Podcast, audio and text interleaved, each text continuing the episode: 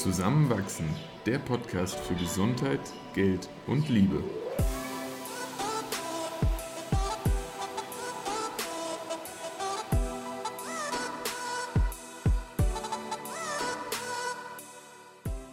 Willkommen zu einer neuen Folge von Zusammenwachsen. In dieser Episode erklären wir, was sich hinter dem Begriff Nettovermögen versteckt. Unter anderem sprechen wir darüber, was auf die Vermögenswerte und Verbindlichkeitenseite gehört und was wirkungsvolle Strategien sind, um sein Nettovermögen zu erhöhen. Außerdem erfahrt ihr, wie ihr eure eigene Planung dahingehend machen könnt. Viel Spaß beim Zuhören! Ich wünsche mir, dass viele unserer, nein, dass alle unserer Zuhörer und Zuhörerinnen nach dieser Folge wissen, warum wir uns heute speziell mit dem Nettovermögen und nicht zum Beispiel nur mit dem Einkommen beschäftigen. Mhm. Erstmal, wenn man sich irgendwie mit dem Begriff ja noch gar nicht so richtig beschäftigt ja. hat, weiß man vielleicht gar nicht, worin der Unterschied liegt. Also das Einkommen ist ja, glaube ich, klar das Geld, was, was reinkommt, das, was man verdient, das, was äh, jetzt zum Beispiel in einer betrachteten Periode, nehmen wir einen Monat, eben dazu kommt. Alle Einnahmen. Ganz genau. Und ähm, bei Einnahmen ist eben nicht nur unbedingt das Einkommen vom Job gemeint, sondern mhm. auch zum Beispiel sowas wie Geschenke oder irgendwelche Zusatzeinkommen. Genau, das können regelmäßige, aber auch unregelmäßige Dinge sein. Mhm. Äh, und das Nettovermögen ist jetzt definiert als alle Vermögenswerte, die wir innehaben, minus die Verbindlichkeiten, die bestehen. Also die Differenz zwischen diesen beiden. Und um das jetzt dann auch nochmal klar ja, zu beschreiben, Vermögenswerte können ja auch wieder ganz, ganz variabel sein. Äh, das kann gespartes Geld sein, was auf einem Konto liegt. Das kann Barvermögen sein, was man da hat. Das können bestehende Versicherungen sein, das können Wertgegenstände sein, Bilder, auch ein Auto. Ähm, die können aber auch risikobehafteter sein als die gerade beschriebenen, wie zum Beispiel gekaufte Aktien, Anleihen, ETFs, Edelmetalle, die auch im Wert schwanken können. Auch Immobilien, ein bisschen weniger zwar, aber irgendwo auch, glaube ich, in die Kategorie mit reingehörend. Und das alles und da habe ich jetzt äh, keinen Anspruch auf Vollständigkeit, zusammengerechnet, äh, sind dann alle Vermögenswerte, die, die man aufaddieren kann.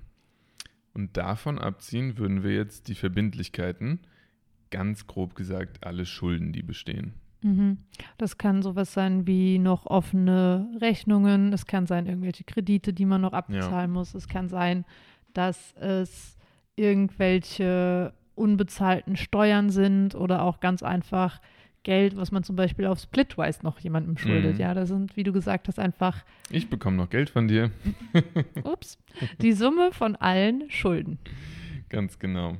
Und ich würde jetzt sogar direkt vorwegnehmen, warum es eben Sinn macht, sich das Nettovermögen eher anzuschauen als das Einkommen. Einfach weil wir, wir, das Einkommen kann, kann schwanken und das Einkommen sagt nichts darüber aus, wie unsere tatsächliche finanzielle Situation aussieht. Weil man kann nämlich, und das ist mein Lieblingsbeispiel, hm. 9.999 Euro im Monat verdienen ja. und trotzdem nicht reicher werden, wenn man 100 Prozent davon ausgibt.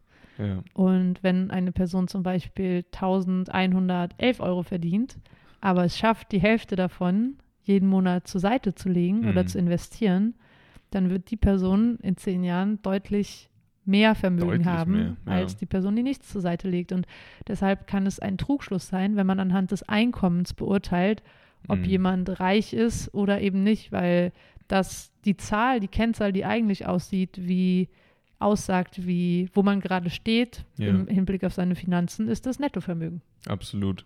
Und auch das Nettovermögen bedingt am Ende, was für eine Form von Flexibilität man ausleben kann. Auch wie man vielleicht neue Investitionen tätigt äh, und, und überhaupt tätigen kann, weil mit einem hohen Einkommen, was ich zu einem großen Teil wieder ausgebe, habe ich nicht die Möglichkeit zu sagen, oh, ich möchte mich zum Beispiel beruflich umorientieren, mache jetzt diesen mm, Weiterbildungskurs und brauche dafür aber Summe X, während ich ähm, bei einem selbst geringen Einkommen, aber einem bestehenden Nettovermögen, was ich auch in irgendeiner Form dann zu Geld machen kann, da ja viel, viel mehr Möglichkeiten habe. Ich kann ja dieses Nettovermögen für mich arbeiten lassen. Insofern ist da etwas zu haben auf der Habenseite viel, viel wertvoller als äh, ähm, dann im Durchschnitt vielleicht einen höheren oder einen teureren Lebensstil zu führen. Absolut. Und was halt eben auch ganz spannend ist, wenn man dieses Nettovermögen, und das ist ja im Endeffekt dann eine Kennzahl, die man hat, wenn man das alles mal für sich so aufschlüsselt, mhm sehr, sehr gut im Zeitverlauf vergleichen kann. Oh ja. Also wenn man sich das zum Beispiel jetzt für den Monat Oktober anschaut und dann im November oder auch quartalsweise nochmal schaut, wo man da gerade steht, dann sieht man, geht das in eine richtige Richtung mhm. oder mache ich vielleicht sogar Schulden und mein Nettovermögen ist eigentlich negativ und ich muss da ähm, aufpassen, wie ich mein, mein Geld ausgebe. Aber was es in jedem Fall tut, ist eine super Momentaufnahme zu liefern, von wo man gerade steht. Und mal ganz unabhängig, ob das jetzt sehr viel ist und irgendwie schon über 150.000 Euro oder vielleicht sogar noch in den roten Zahlen, wenn man mal einen Studienkredit aufgenommen ja. hat. Es ist eigentlich erstmal Nebensache, weil sobald man das weiß und auch sieht, wie ist das Geld gerade verteilt, kann man anfangen, so zu handeln, dass man sich in die Richtung bewegt, in die man langfristig gerne möchte. Und wie du sagst, die Veränderungen sind dann eher beobachtbar und auch eine Vision zu haben, in welche Richtung man sich bewegen möchte, sollte man eher am Nettovermögen festmachen als am Einkommen.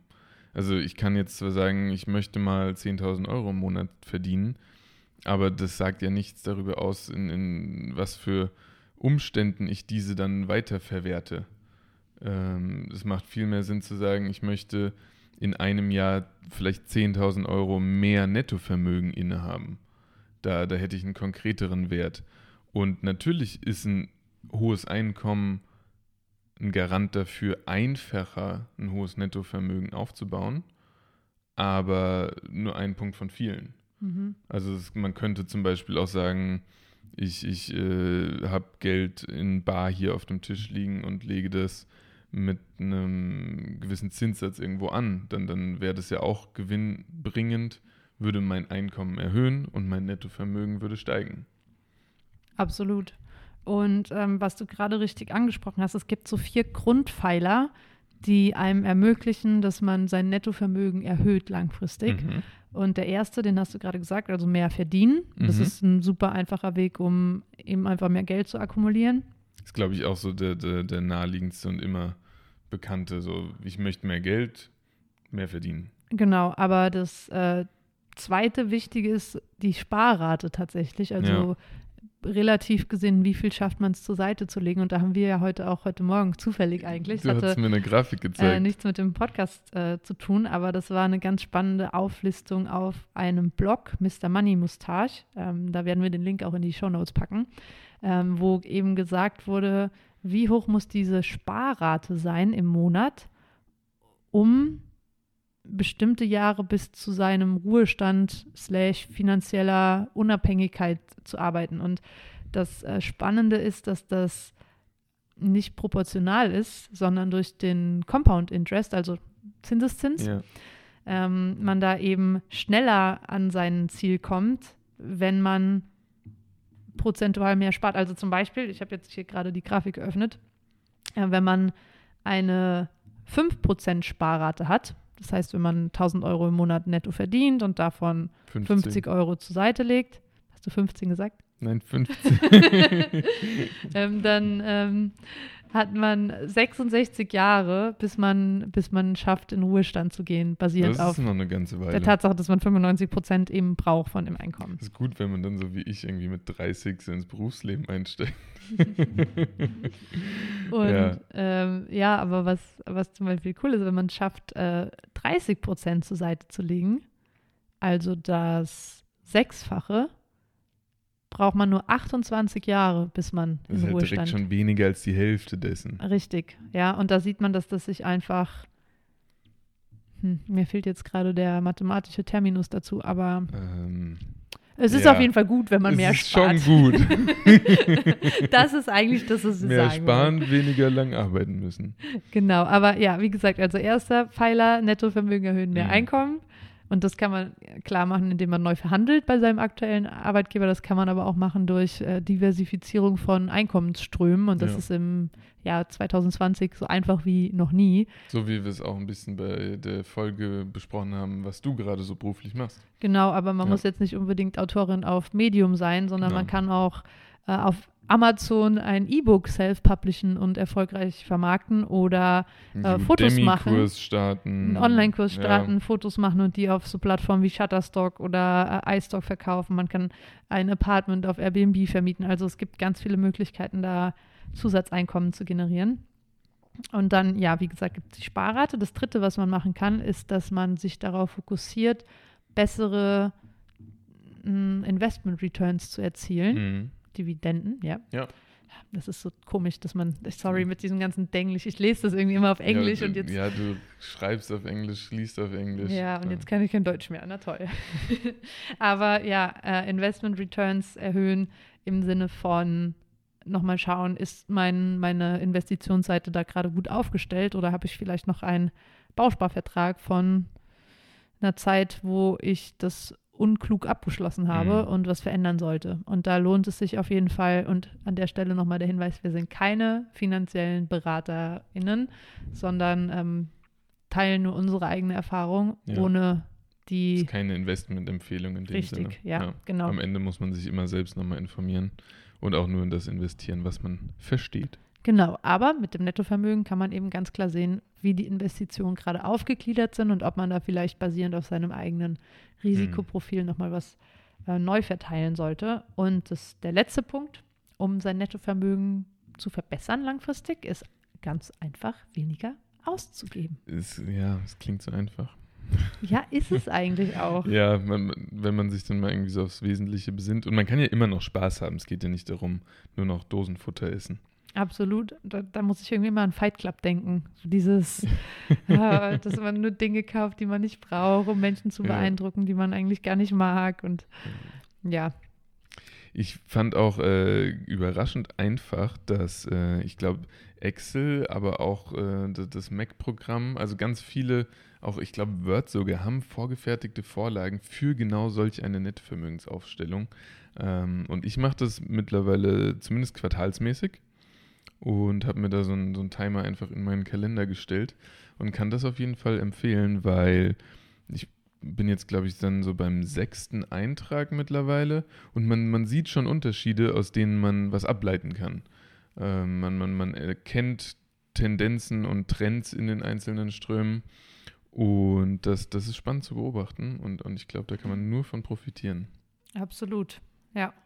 Und ist es eben auch gar nicht so viel Aufwand. Also das erste Mal schon, würde ich sagen. Beim ersten Mal ein bisschen mehr, danach viel weniger. Genau, weil beim ersten Mal muss man sich einfach einlesen, okay, was gehört jetzt alles hier zu meinem Bankvermögen und was ist ja. Investitionsvermögen und was sind überhaupt jetzt alles Sachvermögen und Verbindlichkeiten. Und es ist so am Anfang äh, darf man nicht abgeschreckt werden von Wörtern, die man noch nicht kennt, mhm. aber eine Google-Anfrage hilft dann, das klarzustellen. Und beim zweiten Mal klappt es schon doppelt so schnell und beim dritten Mal ist es dann eine Sache von fünf bis zehn Minuten.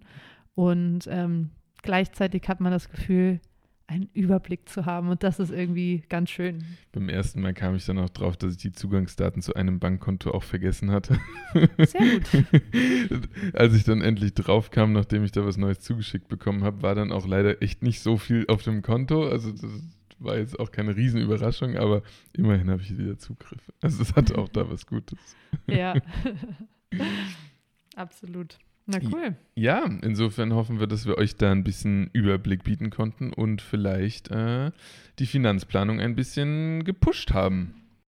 Falls euch die Folge gefallen hat, falls ihr da einen Mehrwert von hattet, dann gerne eine positive Bewertung auf iTunes.